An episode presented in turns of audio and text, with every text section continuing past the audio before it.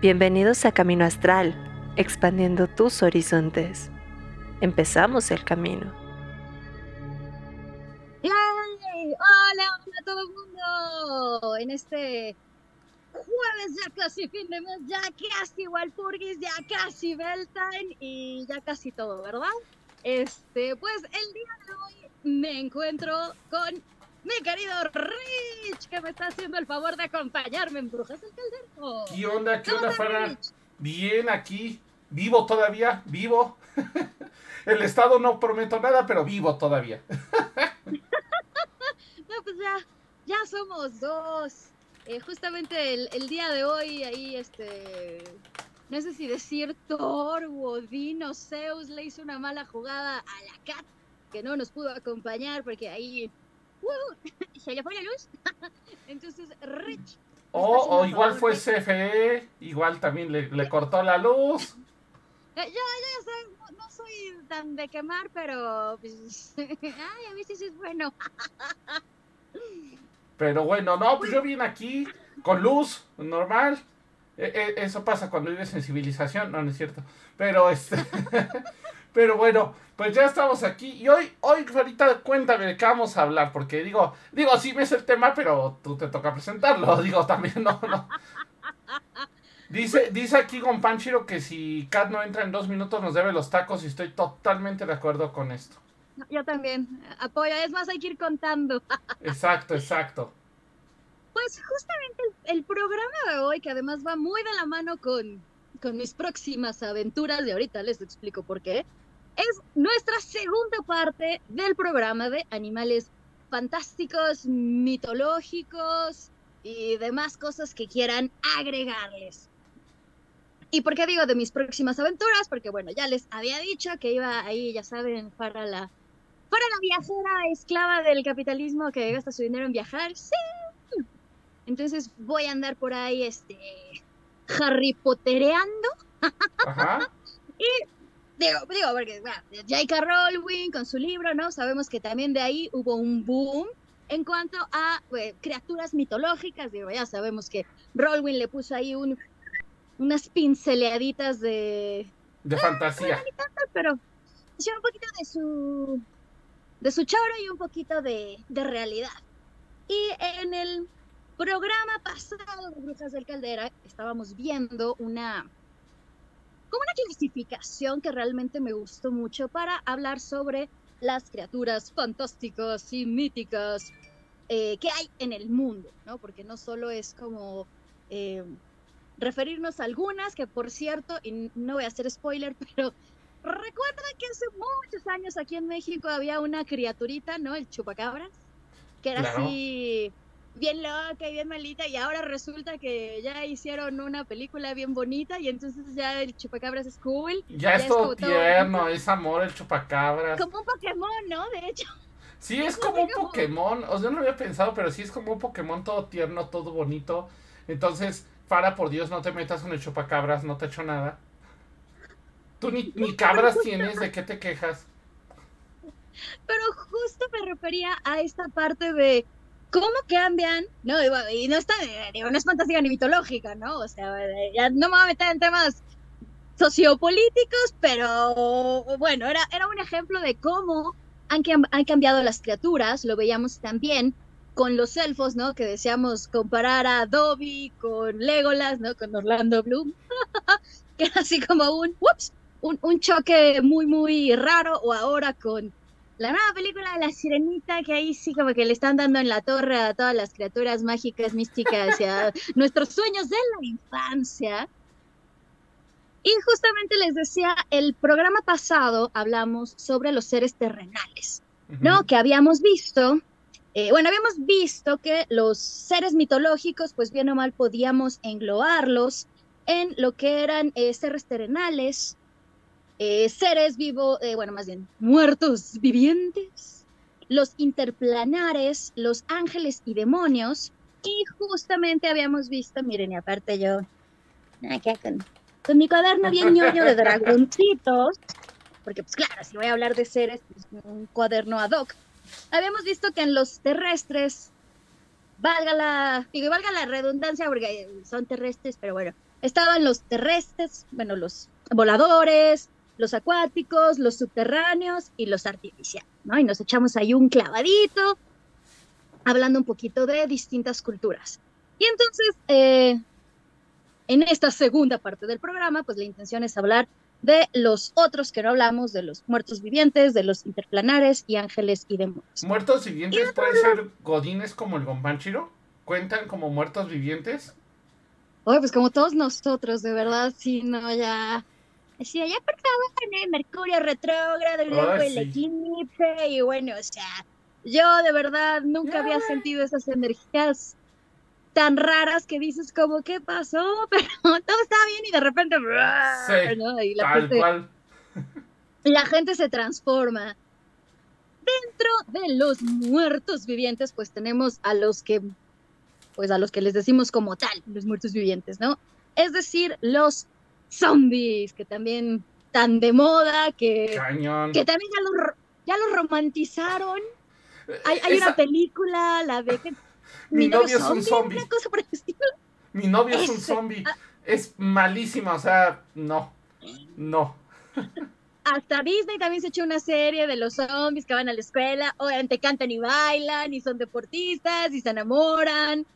Eh, acuérdate que también, también su momento Monster High lo hizo, ¿eh? Sacó esta ah, chica, esta Barbie zombie, que también fue así como de una revelación total, ¿no? Bueno, las Monster High sacaron de todo, ¿no?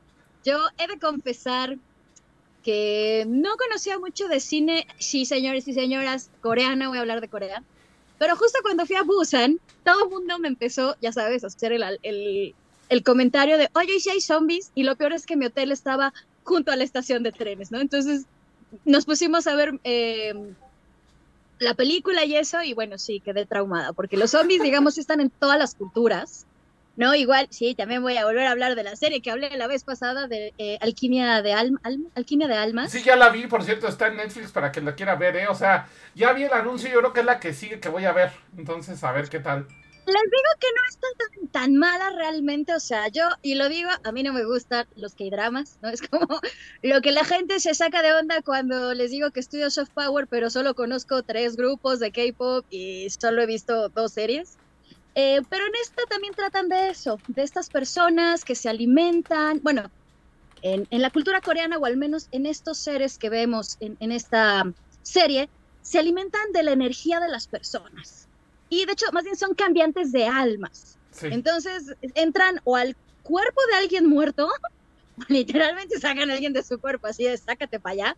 Digo, claro, con un, un ritual específico, ¿no? Muy al estilo Chucky. Pues de, hecho, de hecho, se puso un poco eso de moda con Chucky, ¿no? Que, que llamaba a Marila Bo para que lo ayudara con eso. Claro, no, no me acordaba.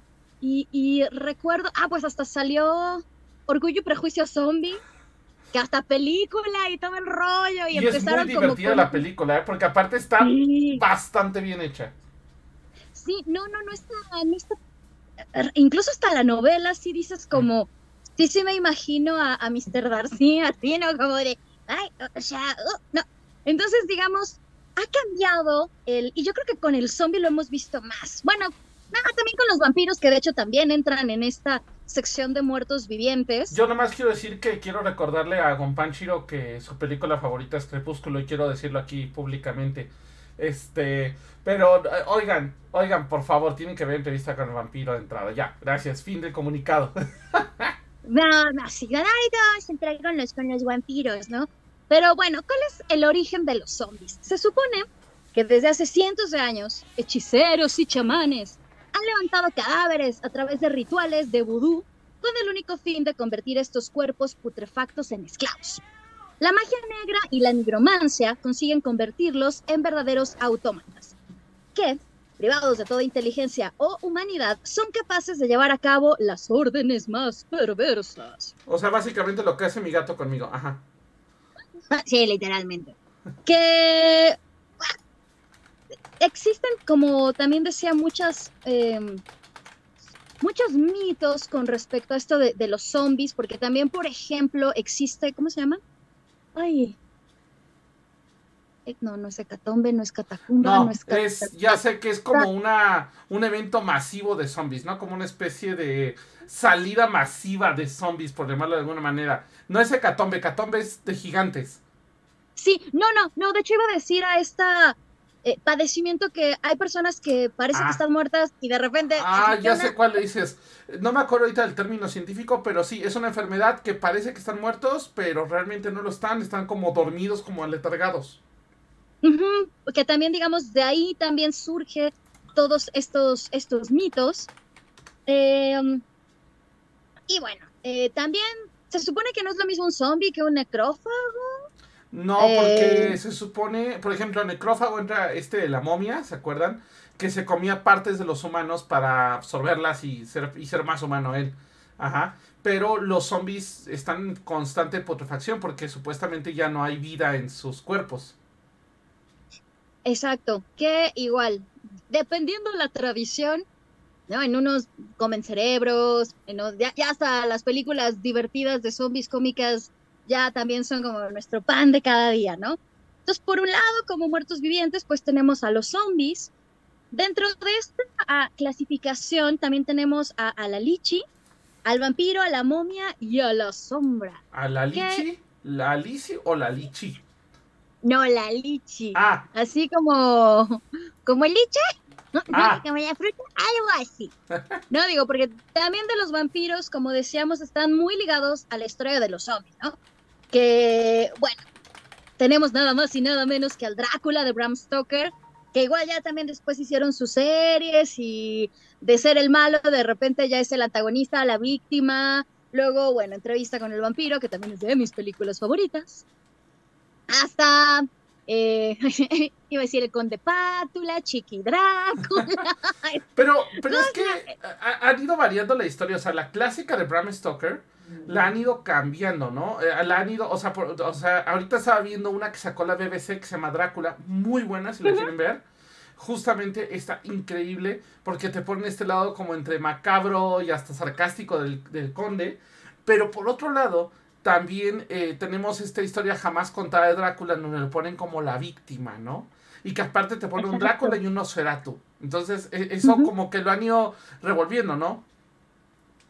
Claro, que además, la, y la verdadera historia de, de donde surge, de Vlad Tepes, realmente ni a un caso con, con, con, con, esta cuestión, ¿no? O sea, se dice que su abuelo pertenecía a la Orden Dracul, que era del dragón, ¿no? Esto es en Rumania, de hecho es en Bucarest, porque siempre dicen que Vlad Tepes, que venía a Transilvania, señores y señores, déjenme decirles que Vlad era el, el líder, el regente de Bucarest.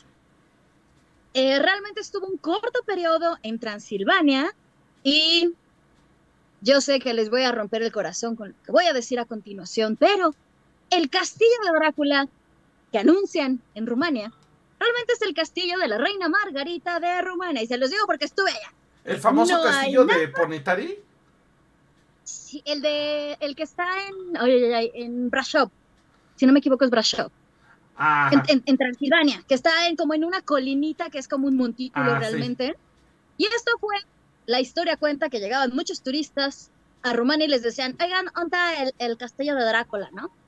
Y entonces el gobierno dijo, ah, no manches, está viniendo mucha gente, ¿qué vamos a hacer? Ah, no, pues busca un castillo que se parezca al de la película, que esté en un, así como en, en un acantiladito, y entonces decimos que ahí vivió, sí, sí, sí, sí, sí. Y dijeron, ah, tenemos el castillo de la reina Margarita, oh, sí, entonces digamos, ¿qué será? Nunca vivió ahí Drácula. Le rompiste el, corazón a, a, Carlos Trejo que fue allá a hacer su investigación, ¿eh? Aguas. Señor, si no sabe, este, si no tiene amigos romanos, ni pregunte. Eh, no vivió ahí Drácula, jamás en la vida vivió ahí Tepes. Sí vivió en Transilvania, pero no en ese castillo. De hecho, lo único que van a encontrar es un cuartito con pósters de la película. También hay uno del Chapacabras, por cierto. Y si no me creen, sigan mis redes sociales y van a ver mis videos de cuando fui para allá. Ah, hay un collar que usó Winona Ryder y ya es todo, o sea, no hay más. todo lo demás pero yo había visto que, que, había una estatua a Vlad Tepes en la parte baja del castillo, ¿no? Sí, sí hay una estatua y lo que sí, déjenme decirles, es que después ya el gobierno se dio cuenta que era necesario reconstruir la verdadera vivienda de Vlad Tepes, que estaba en Bucarest.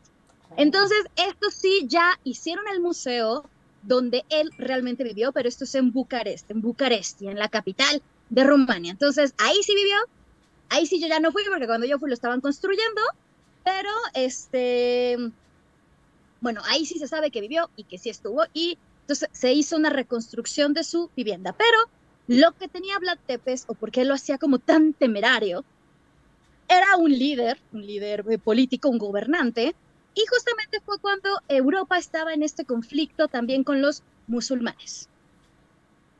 Y lo que hacía, o lo que, lo que lo hizo famoso, y, es como parte truculenta de la historia, en el Islam es haram, está prohibido consumir carne de cerdo. Digo, no me voy a echar un choro sobre lo que es el Islam y todo esto, pero está prohibido comer carne de cerdo. No solo en el Islam, de hecho también en algunas otras eh, culturas, por ejemplo, esto es más de los árabes en general, no solo del, del, musulmán, sino de los árabes también. Eh, yo, por ejemplo, crecí así, yo no consumo cerdo justo por esto. Entonces, lo que hacía Vlad Tepes sí los empalaba, pero el rollo de la empalada, aparte de que, bueno, es bien tétrica, es que ponía eh, la grasa del cerdo en, en, los palos. Entonces, cuando los musulmanes morían ahí, sus creencias es que ya no podían entrar al paraíso. Entonces era lo más terrible que podían hacerle a, los musulmanes. Por eso es que era tan temido por ellos. Porque era como de, o sea, si este cuate te atrapaba, no solo te mataba, sino que además te, prohibía la entrada al, paraíso musulmán, ¿no? Y, aparte hay una cosa que hay que decir, ¿eh? Bram Stoker no conoció a Vlad Tepes porque mucha gente cree que es así. Bram Stoker solo pasó por ahí, alguien cree que por ahí oyó la leyenda y de sale el personaje de Drácula pero Black Tepes eh, y Bram Stoker, o sea, ni siquiera Bram Stoker estuvo en Rumania, solo pasó por Rumania. Exactamente, ¿no? Y, de ahí, bueno, ya se ha también romantizado la historia, eh, se ha creado muchas cuestiones alrededor de, los vampiros, ¿no? Seguro los que juegan rol conocerán, bueno, Mascarade, Mascarade, bueno, Mascarade, ¿no? La mascarada, y bueno, los vampiros también son parte de, eh, pues de las historias populares, de hecho, digamos, la más famosa es esa, pero realmente en cada uno de, los países tienen como historias parecidas, ¿no? De estas personas que se alimentan de la sangre, que viven en las sombras, eh, etcétera. Y bueno, solo de, la lichi para que no te quedes con, la duda de, de qué rayos es, y lo digo porque a mí me recuerda a Eddie de Iron Maiden, porque sí, señoras y señores, mi grupo favorito es Iron Maiden. No digo, porque luego, luego ya no me bajan de, de K-Popera. Y no, señores, les juro que no. Y bueno, un liche es un muerto viviente cuyo cuerpo y alma han sido separados mediante un ritual de nigromancia. O sea, estos sí son, eh, bueno, para los que no conozcan a Eddie, la mascota de Iron Maiden, pues sí es una, una calaquita, un cadavercito. No veo, porque los zombies bien o mal todavía tienen ese, Ajá, el cuerpo en carne, todavía. Ajá. Ajá, acá realmente no, ya es como, pues como esqueletito. Y pues digamos que realmente nadie puede escapar de, del paso del, del, tiempo y de la muerte, ¿no? Esto es, ya me voy a poner muy filosófica, decir todos en algún momento de nuestra vida nos vamos a morir, ¿no? Lo de la muerte es lo único de lo que nadie puede escapar. Y en este caso que estamos hablando de seres, pues tampoco, aunque unos viven más que otros, ¿no? Los enanos, los elfos, etcétera, etcétera, pues todos mueren. Y sus cuerpos mortales y sus necesidades biológicas, pues digamos que a veces también puede ser como un problema para alcanzar su plenitud de su poder. Pero aparte, aparte, el alma quedaba, me acuerdo, atrapada en algún lugar, ¿no? O sea, como que el ritual implicaba que el alma tenía que quedar como en un contenedor, porque ellos estaban como conscientes de lo que pasaba, pero no podían hacer nada para cambiarlo, ¿no? Exacto. Me recuerda, regresando a Harry Potter, como un poco me dio esta cuestión de las reliquias, de la muerte. ¿Por qué? Porque, justamente como dices, eh, un mago, una vez dispuesto a dar el paso de convertirse en un muerto viviente, pues bueno, primero tenía que planear su ¿no? Que casi siempre era por envenenamiento. Pero también tenía que crear un objeto, un fetiche, una reliquia de la muerte, en la que depositara su alma eh, una vez que empezara el ritual. De este modo, como dices tú, Richie, separaría el alma del cuerpo, ¿no? O sea, Sí. es una cuestión ahí como medio... Bien hecha, bien hecha, bonita. Exactamente. Bueno, eso en cuanto a los muertos vivientes. Ahora les vamos a comentar un poquito sobre los interplanares, porque yo, primero yo, la primera vez que leí este término pensé que era interplanetarios y yo así como Capitán Planeta, pero no. Más bien, Nos acabas de quemar bien cañón con la edad. Ajá. no, no me contaron, o sea, yo, Ah, yo nunca había ah, ah, el primo de un amigo, claro. Mi primo, Sí, el mayor. amigo de un amigo. Mi hermano mayor, el más mayor, el que me lleva como 20 años, ese. Dentro de los interplanares tenemos a la Banshee, a Cancerbero, los elementales, el fuego fatuo, al genio, a la pesadilla, a la sombra, a la valquiria. Que si se acuerdan, ya hicimos un programa sobre genios, entonces no me voy a meter de nuevo con los genios. Pero, eh, valga la redundancia, estos seres pues vienen de otro plano, y no solo de otro plano, sino que digamos pueden ir y venir de los planos. Tal vez el... Bueno, no, porque creo que varios son conocidos. Es decir, tal vez el más famoso de estos eh, sería Cancerbero, que además esto se liga un poquito con la invitada que vamos a tener el martes en Camino Astral, que vamos a estar hablando, como ya lo habíamos, dicho, de Hécate. Digo, porque muchas veces, o bueno, no muchas veces más bien, si hay una relación entre Cancerbero y la diosa Hécate y el Hades. Y, y con Harry Potter. Yo no te voy a con Harry Potter. Porque justamente Cancerbero es este perro de tres cabezas que lo pueden representar de distintas maneras, ¿no? Hablando de, los Pokémon y de las cosas como más terroríficas. Es el vigilante de la puerta que conecta el plano de los seres vivos con el Hades, ¿no? Es el, perrito de Hades. Que como sabemos el Hades, pues es una región tenebrosa donde, dependiendo de la época que también ya hemos hablado de este asunto, pues reina Perséfone y Hades, ¿no? Y en otra solo Hades solito porque lo dejó su mujer. Y pues ahí se encuentran las almas de los muertos. Y Cancerbero justamente se encarga de manera contundente de que ningún mortal pase al plano de los muertos y que, de ningún, que ningún espectro pase al plano de los vivos. O sea, como un perrito ovejero, ¿no? No, que iba atrás las ovejitas y decía. Así me lo Bien, está bien imaginé. tierna tu descripción con- para un perro de tres cabezas que lanza fuego, me gusta. Oye, por acá Totterby nos pregunta que si, eh, bueno, nos comenta que algunos son eh, psychochums, ajá, eh, que llaman entre la vida y la muerte. Ah, Sí, sí. sí, sí, sí.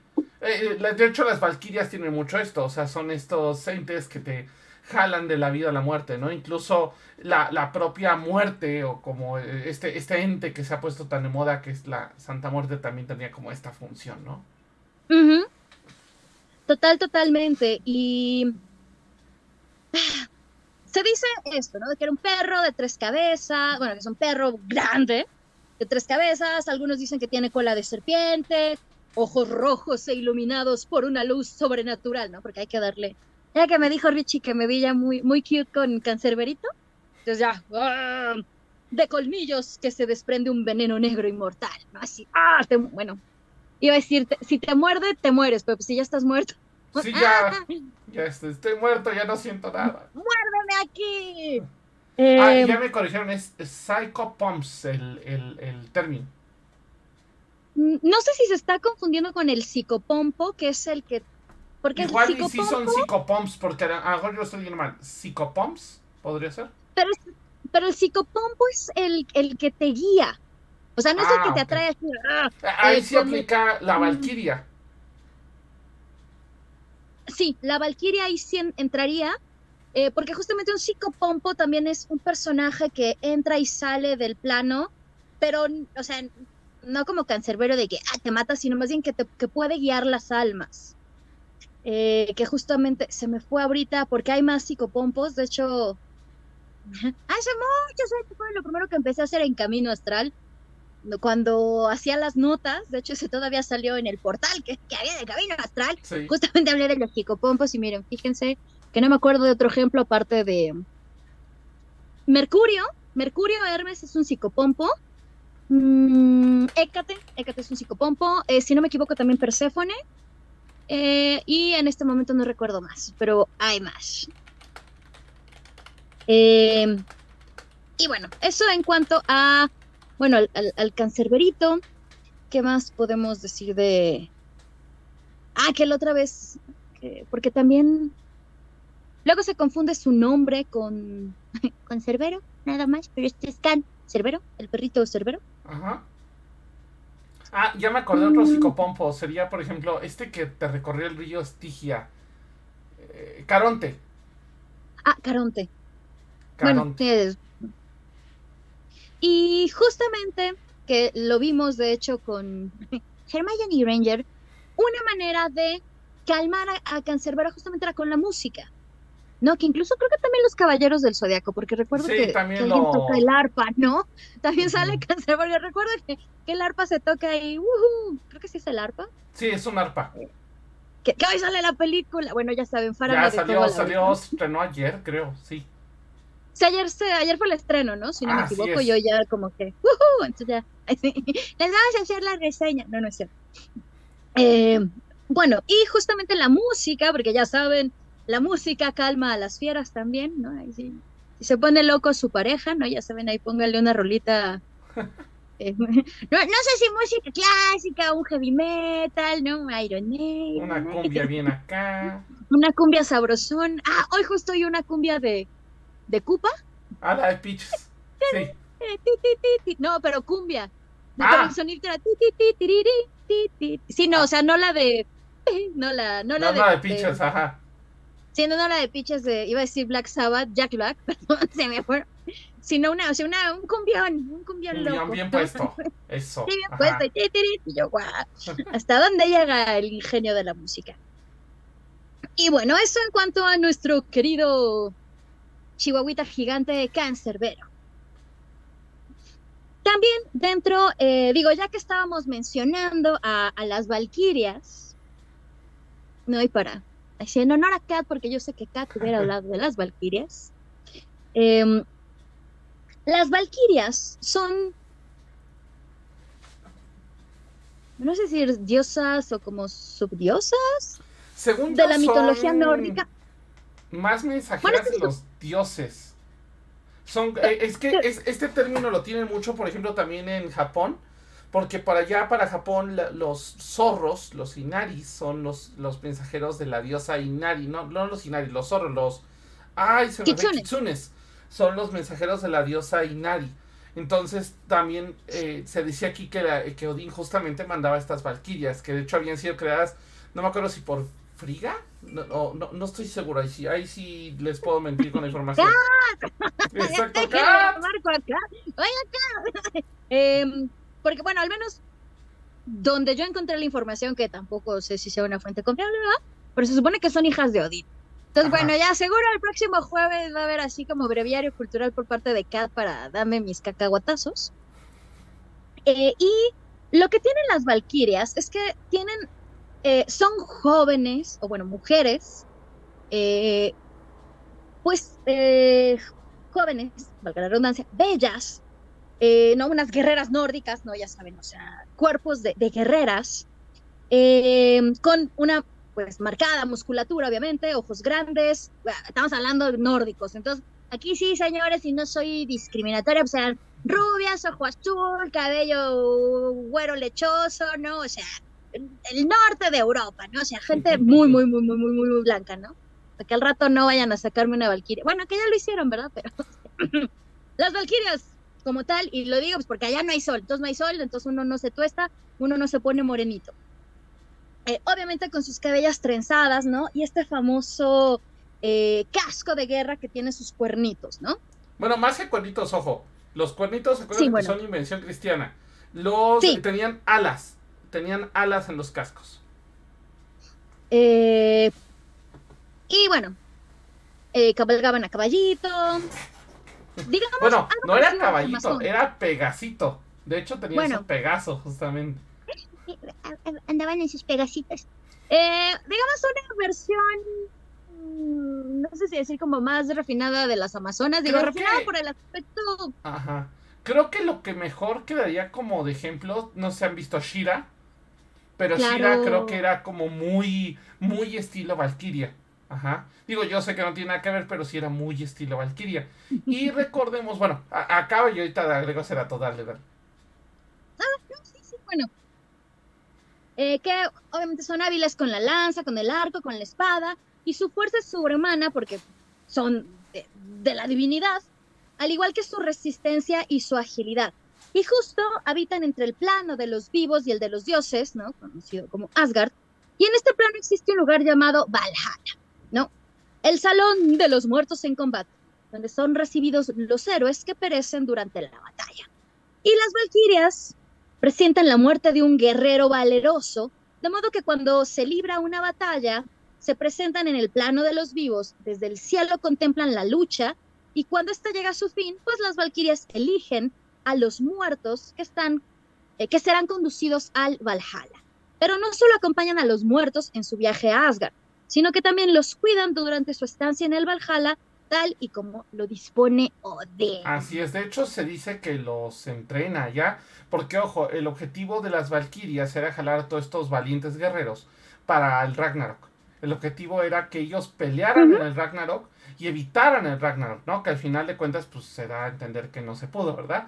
Pero, literal, pues ese era el objetivo. Aparte, había otra cuestión. Ojo, no era como de, ah, soy vikingo, me morí y ya me llevó este. No, no, no. Tenías que morir en combate. De hecho, eh, para los vikingos, el, que, el hecho de morir de edad, o el hecho de morir de una enfermedad, o el hecho de morir de, de alguna otra causa, era ir a otro lado y, ojo, muchas veces eran lugares muy desagradables, ¿no? Como Al Alfredheim, me parece que es, que es eh, la tierra donde estaban los muertos. Y literal, pues era una tierra desolada, congelada, llena de entes putrefactos, o sea, eh, con, con vientos así, tormentas eh, casi de nieve así constantes. Entonces el, eran. el norte de Europa, literal, la, sí, me voy al norte, norte me lo estás escribiendo. Tal cual, y ojo, eh, era muy necesario, muy importante eh, esto de que tenían que morir de manera valerosa. Igual, por ejemplo, eh, y algo que pasaba, y esto era muy común, era que un guerrero que había sido deshonrado, ¿cómo podría ser deshonrados? Oye, ¿sabes qué? Le robaste a tu hermano, te acostaste con la mujer de tu hermano, o, o sea, de tu hermano de batalla, ¿no? No tu hermano de sangre. Eh, eso, o incluso eh, te quedaste con un botín que no te correspondía, era deshonra. Y para recuperar su honor y poder ir al Valhalla, tenían que morir en una cosa que se llamaba águila de sangre, que era, pues básicamente les abrían la espalda y les sacaban los pulmones y, y les sacaban el corazón. Así. Entonces, literalmente era la única forma de recuperar tu honor. Recordemos que también los japoneses tienen este famoso harakiri, que era el, quieres recuperar tu honor, córtate el estómago, ¿no? O este, Ujú. desángrate. Entonces, literalmente eh, era, era una forma de recuperar tu honor, ¿no? Igual, si quieres morir de manera honorable, eh, un círculo de la muerte, si te capturaron para no, no matarte y hacerte que vayas a otro lado, era pelea en, muere en combate, te damos un hacha y nosotros te vamos a justiciar aquí entre varios, ¿no? Pero era una muerte honorable. Ay, no. Oh, por Dios. Em, y ah, lo curioso es que la. Ay, perdón, la, la, la patrona. Saben, uno aquí no puede soportar que hablen. Que hablen de alguien que no sea ella. Disculpa la interrupción, le tengo que abrir a la patrona, ya, lo siento. Es el gato de, de, de Schrödinger. Está dentro y fuera del cuarto de Far a la vez. Ok. Bueno, es que las valquirias, los nórdicos. Freya, los, los gatos de Freya, hay una relación medio rara en todo lo de- Eh, no, la justo iba a decirles que además las valquirias también eran una especie de musa, ¿no? Dentro de la mitología nórdica, son vistas también como, pues sí, como unas, unas musas, inspirando de hecho a los guerreros para luchar, aumentando su sed de sangre y haciéndolos entrar en frenesí, de manera que no sienten dolor ni sangran de sus heridas. Así. Y una vez que termina el combate, pues el frenesí desaparece y pues el guerrero muere. Bueno, sea, recordemos también que este frenesí venía por los berserkers, ¿no? Estos eh, guerreros que se les drogaba, de hecho la volva les preparaba este eh, justamente esta droga que los drogaban, no sentían nada, entonces ellos entraban, no sentían, les podían clavar flechas, espadas, todo, no sentían nada. Obviamente, una noche anterior había dos cosas. Una era pues fiesta masiva con él. Dos era las chicas garantizaban pues que podían procrear con ellas, porque justamente era un honor tener el hijo de un berserker. Y aparte, también la cuestión de eh, que ellos salían con una piel de oso encima. Únicamente, o sea, salían desnudos con la piel de oso, por eso es berserkers, ¿no? Entonces, literalmente era todo un ritual y se decía que justamente la, o sea, ellos no sabían la, esta droga psicotrópica causa, no, para ellos era el ritual para llamar a la valquiria que bajaba y eh, guiaba al guerrero hasta morir, ¿no? Hasta que de plano ya no podía seguir. Y ojo, hay historias que obviamente no sabemos son reales o son exageración de berserkers que a pesar de ya no tener un brazo, una pierna y una y incluso hasta la cabeza la perdían y ahí seguían, entonces era así como me los imagino como pollos descabezados corriendo por ahí, ¿no? y además las valquirias eh, eran capitaneadas por Brunilda, mm, la más fuerte y poderosa de las valquirias, ¿no? Que cuando desciende de los cielos y encuentran una batalla, pues Brunilda es realmente quien dirige y lidera a todas las valquirias. Así es, yo les recomiendo un anime que ahorita está con valquirias que se llama Shumatsu no Valkyrie o Record of Ragnarok, está en, Netflix.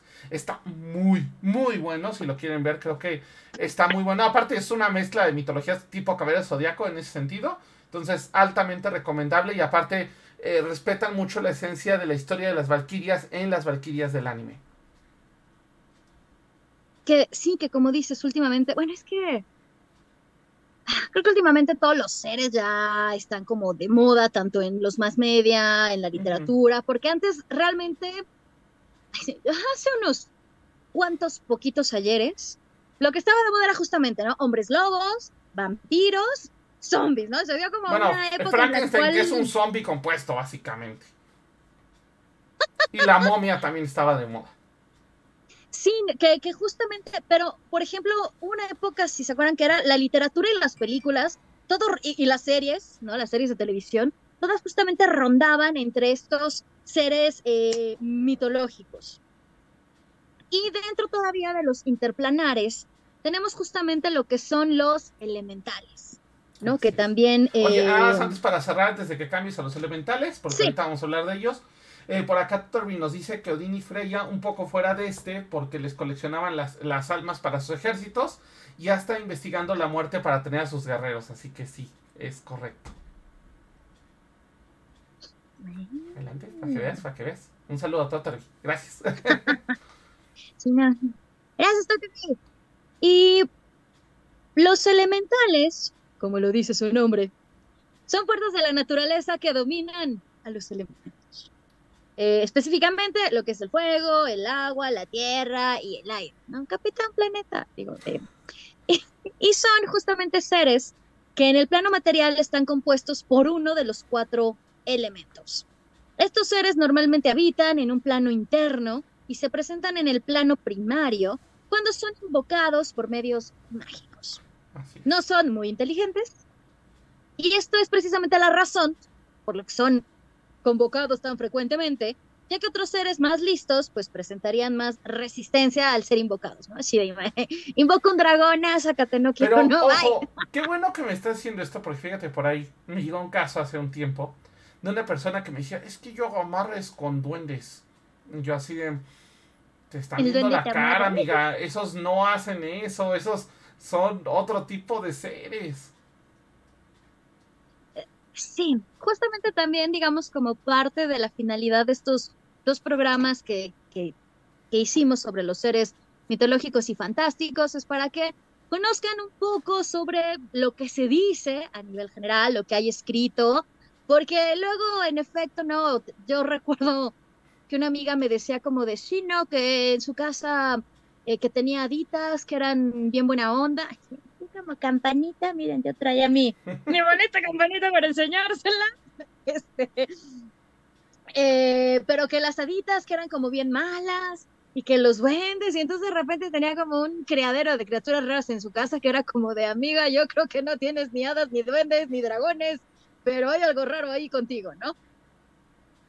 Em, justamente, y los elementales sobre todo, yo creo que los elementales, al menos dentro del paganismo, o las personas que practicamos alguna tradición pagana, pues son los que más usamos, ¿no? Porque los invocamos a la hora de hacer nuestros círculos mágicos, a la hora de hacer nuestros rituales, o incluso nos comunicamos a través de los, de los elementos, nos curamos a través de los elementos, tomamos energía, tomamos fuerza.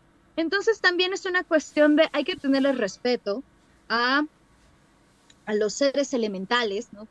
Uno nunca sabe ahí, hace enojar una salamandra de fuego y tatán, ahí en plena fogata y Fíjate que yo, yo tengo una historia, a mí me dijeron, hace unos años se me perdieron las llaves de mi casa. Creo que ya la he contado un poco. Y literal, yo me dije, me dijo la amiga, fueron duendes, regáñalos. Y yo, ahí me tienes yo, entonces me paro en mi cuarto muy serio y empiezo, oigan, necesito mis llaves. Me dice, no, grítales más fuerte, a ver, necesito mis llaves, devuelvan mis llaves, que no sé qué. Yo dije, no, pues, amiga, me está choteando. Ya me fui, dije, ya le hice el ridículo en el teléfono. ¿Y qué creen? Que regreso las llaves colgadas a la altura de mi cara, en las escaleras que estaban entrando a mi cuarto, así, eh, colgadas en la entrada, yo así de, gracias. Em, pero justamente con estos elementales, realmente se refiere a, decir como a figuras humanoides con el elemento, ¿no? Porque sabemos que las salamandras son del fuego, los enanos, los gnomos, los duendes de la tierra, ondinas, sílfides, etcétera, elementales de, de agua, pero justamente, eh, por ejemplo, el elemental de aire debe de ser invocado en un lugar aireado con ráfagas de viento aparecen como una nube deforme que resulta bastante indistinguible del ambiente. Atacan con un chorro de aire y si no es suficiente para derrotar al enemigo, adoptan formas de torbellino. Esta es la forma más poderosa de un elemental de aire. Con los elementales de tierra, pues son invocados sobre tierra o roca. Su forma es la de un humanoide gigante formado por piedras, eh, metales preciosos y gemas. Es lento en los movimientos, pero incansable. Su sonido es el de un terremoto y es capaz de destruir fortificaciones con facilidad si están hechas de piedra. Sin embargo, es menos efectivo cuando lucha con otras criaturas de, aire o de agua. El elemental de agua, pues deben de ser invocados en un río, lago o mar, y aunque pueden servir otros líquidos acuosos, emerge del agua en forma de ola con una cresta en la parte superior y unos brazos formados por las olas más pequeñas. Una vez invocados, el elemental puede fundirse con el agua y volver a reaparecer más tarde. Son una amenaza para los barcos que se cruzan en su camino y pueden luchar también en tierra firme, pero pues, con menos destreza, obviamente. Y, por último, los de fuego. Sí. Que no son como las sirenas, son diferentes. Sí, a eso me refería. O sea, estos elementales son distintos a los elementales que tenemos como. Ajá, como, populares. la cultura popular, exacto. Sí, ¿no? y aparte hay que recordar, como bien lo dijiste ahorita, que están muy hechos de lo que, de lo que, del elemental que les corresponde. De hecho, eh, es literal, si quieres invocarlos, necesitas a fuerzas el elemento. Sí, total, total, totalmente. Y por último, el elemental de fuego, pues debe de conjurarse con una llama abierta de buen tamaño. Aparecen como un humanoide con los rasgos faciales en fuego azul y el resto de su cuerpo como una llama común son muy agresivos y feroces, ¿no? Porque esa es una de las características del fuego, y la única forma de escapar de sus llamas, pues es con agua. Un lago cercano es una posible solución, ya que los elementales de fuego son incapaces de actuar en el agua. Y por último, tenemos a los ángeles y demonios, ¿no? Y, no es comercial de, libro de... Pero, a ver, para, a ver, ¿esos sí cuentan como seres elementales? ¿Cuáles? O sea, los ángeles y demonios sí cuentan como ángeles. No, no, ángeles y demonios es nuestro último bloque ah. de seres fantásticos y ah, mitológicos. Muy bien. Y no, ya era como el último ya para cerrar el programita que justamente dentro de los ángeles y demonios, por un lado tenemos a los ángeles con arconte, esta figura del arconte, y pues los demonios, digo, los sucubos y los incubos. Eh, o sea, verán esta lista, no es así como el demonio de fuego, el demonio de no sé qué. Y eh, el arconte, para quienes no conozcan tanto de este personaje, son seres celestiales enviados por una deidad para cuidar, vengar o juzgar las injusticias que se producen en nuestro plano material. Así es. son, eh, puede decir como verdaderas, o son como criaturas muy morales y muy éticas. Digamos, eh, como la típica Los Ángeles que aparecen en todas las series de televisión y películas, ¿no? Y han existido desde el nacimiento de los dioses. O sea, son igual de eh, mm, antiguas, para no decir rucas, que los dioses. De hecho, la palabra arconte del griego arcala significa origen o comienzo. Y en la Se conocía como arcontes a los habitantes destinados a convertirse en la autoridad suprema, fuese política o religiosa. Dictaban las normas, las hacían cumplir e impartían castigos a los descarrilados. Eh, hay, aunque ustedes no lo crean, hay arcontes en lo que son las mitologías civilizaciones como la celta y la azteca. Y algunas han conseguido nombrar hasta 12 arcontes. Ah, los arcontes son eficaces y poderosos intermediarios, ¿no? Digamos, son la conciencia, en cierto modo, entre lo físico eh, o el, el, físico que se encargaba de llevar a cabo todo lo que los dioses necesitaran ejecutar. O sea, son la autoridad en la tierra. O sea, es un poquito, por ejemplo, como este arcángel Miguel que de repente Dios lo manda así como de, ah, frígate esos rebeldes que están allá abajo y de ese estilo. Sí, total, totalmente, ¿no? O sea, por eso decía, son como los ángeles y los arcángeles, pero con una palabra que tal vez no es tan religiosa, porque realmente cuando pensamos en ángeles, sí, más común, aunque ojo, eh, por ejemplo, en, en, el Islam, ¿no? Ya saben, eh, está la figura del ángel, ¿no? O sea, quien le dicta o quien le relata el Corán a Mahoma es el arcángel Jibril, el arcángel Gabriel, ¿no? Entonces, no solo el catolicismo tiene esta figura de los ángeles, pero es más común. Yo creo que por eso Arconte, ¿no? De los griegos, voy a decir como que queda mejor porque, digamos, queda un poquito separado de, eh, de esta como sutilidad religiosa. Y por último, los sucubos y los incubos, que también son como muy famosos, sobre todo por un grupo de música, eh, son estos seres entre, bueno, como seductores, ¿no? Que, eh, que justamente se supone que son como, sí, pues como demonios sexosos, eh, que y que bueno, eh, muchos, por ejemplo, eh, algunos lo relacionan con Lilith, ¿no? Con la famosa Lilith vista como la reina de la oscuridad y la noche. Ojo, recuerda que, eh, bueno, los incubos son para mujeres y los subcubos son para hombres. Y el objetivo de estos entes es, a través del sexo, robar energía a la persona.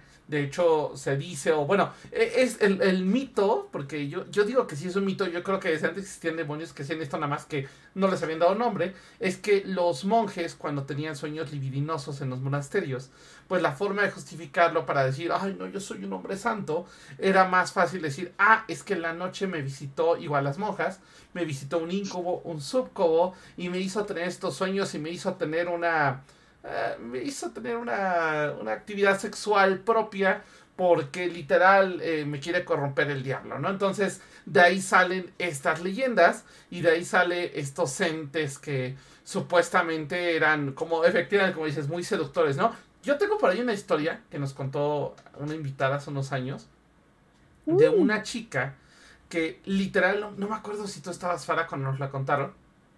Era una chica que decía que todas las noches llegaba según ella un ángel y pues tenía relaciones con ella.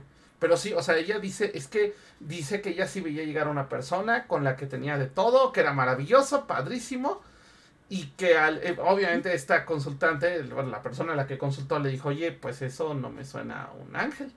Por favor, exacto, pídele su nombre. Y dice que la noche que, pues la noche siguiente, pues volvió a pasar, estaban en este meollo, y que le dice esta cosa que, oye, ¿cuál es tu nombre? Y se queda quieto. Oye, dime tu nombre. Dice que le cambió la cara, que se convirtió en un monstruo y que nunca más volvió a aparecer. Entonces, aguas porque los subcubos y los incubos son muy engañosos. Sí, y además se les conoce como vampiros energéticos, esa es su finalidad, ¿no? O sea, Sí. igual aquí algo es bien chirindongo y bien ya allá y punchis punchis, pero realmente lo que está haciendo es justamente absorbiendo la energía. Así es. Y pues, es. acabamos nuestra super eh, clasificación. Digo, no hablamos de, de todos como tal, pero al menos intentamos tocar a algunos para que eh, pues todas las personas que nos escuchan y que nos están viendo pues tengan un, un conocimiento un poquito más variado de estas criaturitas. No, y sobre todo que no caiga, no, no es cierto, este, no, sobre todo que no, que tengan como mucho cuidado de darse cuenta de que todas son diferentes y que cada una tiene lo suyo, ¿saben? Entonces, nada más aguas porque si bien es parte de nuestro trabajo mágico trabajar con ellos, no siempre sus intenciones son buenas o su costo es muy caro. Entonces, Exacto. con eso. Cuidado con lo que sea que andan ahí invocando sin querer queriendo o queriéndolo hacer, ¿no? Eh, y bueno, yo les recuerdo que este domingo 30 de abril voy a estar eh, con Leia Switch y con otras personas en el Instituto Get de México en um, Tonala 30, si no me equivoco es la dirección. El metrobús más cercano es Durango, en la noche de Walpurgis, que justamente organiza el Instituto Get. Eh, empieza a las 4 de la tarde, es totalmente gratis, acaba la medianoche, va a haber música, van a haber DJs, hoy va a haber una DJ alemana, una DJ mexicana, eh, van a haber muchos stands y bueno, y pueden empezar a saludarme y, echarnos una plática. Eso es este eh, domingo y también el próximo martes, si no me equivoco, el próximo miércoles 3, ya saben, ya estoy toda loca. Próximo miércoles 3 de mayo iniciamos con el curso de introducción a la Wicca. Eh, aún tengo espacio, justamente abrí este grupo porque me pidieron mucho que lo volviera a abrir. Van a ser cuatro miércoles eh, de mayo. Eh, de entrada solo recuerdo que el 10 de mayo no va a haber, eh, es el día que no va a haber clase, los demás miércoles sí. Son ocho horas, eh, clases de dos horas, eh, que es un curso de introducción a la Wicca.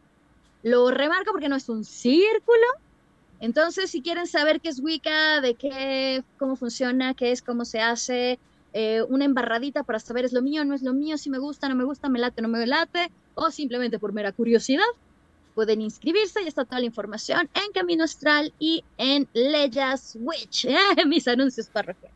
Ahí Bueno, en mi caso, recuerden que tengo las lecturas de tarot. Eh, que tenemos lecturas de tarot con varios tipos de tarot para quien guste. Y por otro lado, también tenemos eh, las regresiones para quien guste, también están ahí. De hecho, vamos a estar mañana sacando un póster de eso. Y aprovechando para mandar saludos brujeriles a eh, Olivia, a 01 Olivia, a Oax, a también a, a también Lisa Bay también estuvo con nosotros. Jos Freya, bienvenida también de nuevo. A Kata, eh, a María Anderson Yusa, eh, mira, bien, bien, bien, saludos hasta Estados Unidos, supongo.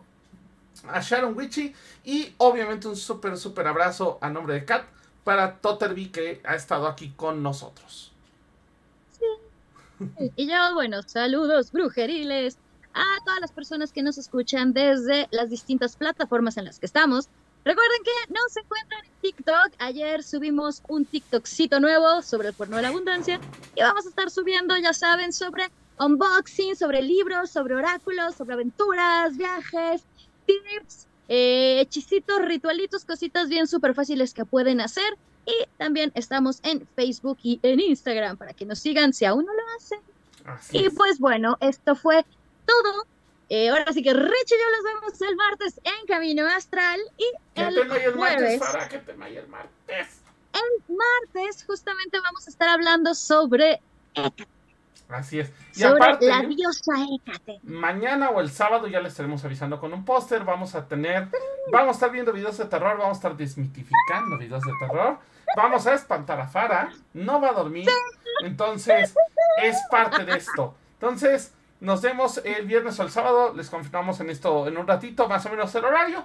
Pero nos estamos viendo en la noche para ver videos de terror y a ver si uno, uno que otro le metemos un susto. Ahora sí, Fara, adelante. Esto fue Brujas del Caldero. Nos estamos viendo la próxima semanita. Camino Astral, martes 8 de la tarde, 8 de la tarde, ¿qué tal? 8 de la noche y Brujas del Caldero jueves a las 9. Así que nos estamos viendo. Bye bye. Bye bye. Por hoy hemos terminado, pero recuerda que la próxima semana podrás escucharnos en nuestra fanpage vía Facebook Live. Camino Astral, expandiendo tus horizontes.